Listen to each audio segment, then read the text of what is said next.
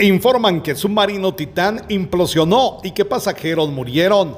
La empresa propietaria del submarino Titán confirmó hoy jueves que el sumergible diseñado para llevar a turistas a visitar los restos del Titanic en el Atlántico Norte implosionó y que los cinco pasajeros que iban a bordo murieron. Los restos son consistentes con una catastrófica pérdida de la presión de la cámara de Titán, cuya comunicación se perdió el domingo 18 de junio dos horas después de sumergirse en las profundidades, anunció el servicio de guardacostas estadounidense que coordinó la compleja operación de búsqueda en la que participaron barcos, aviones y robots.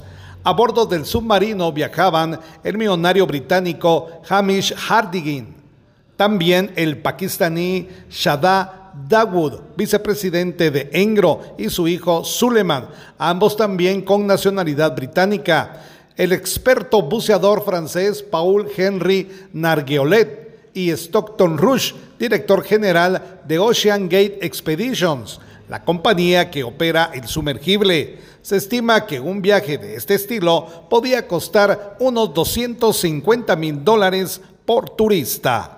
La búsqueda había entrado hoy jueves 22 de junio en una fase crítica, una vez transcurridas las 96 horas de oxígeno de emergencia de las que disponía el sumergible. Sin embargo, pese a que la cuenta atrás había prácticamente concluido, los rescatistas mantuvieron la esperanza. Además, la detección de ruidos bajo el agua en la zona de búsqueda reavivó la esperanza de encontrar el submarino y centró la búsqueda de los barcos y aviones que participaban en el rescate. Sin embargo, las malas noticias se confirmaron al mediodía de este 22 de junio.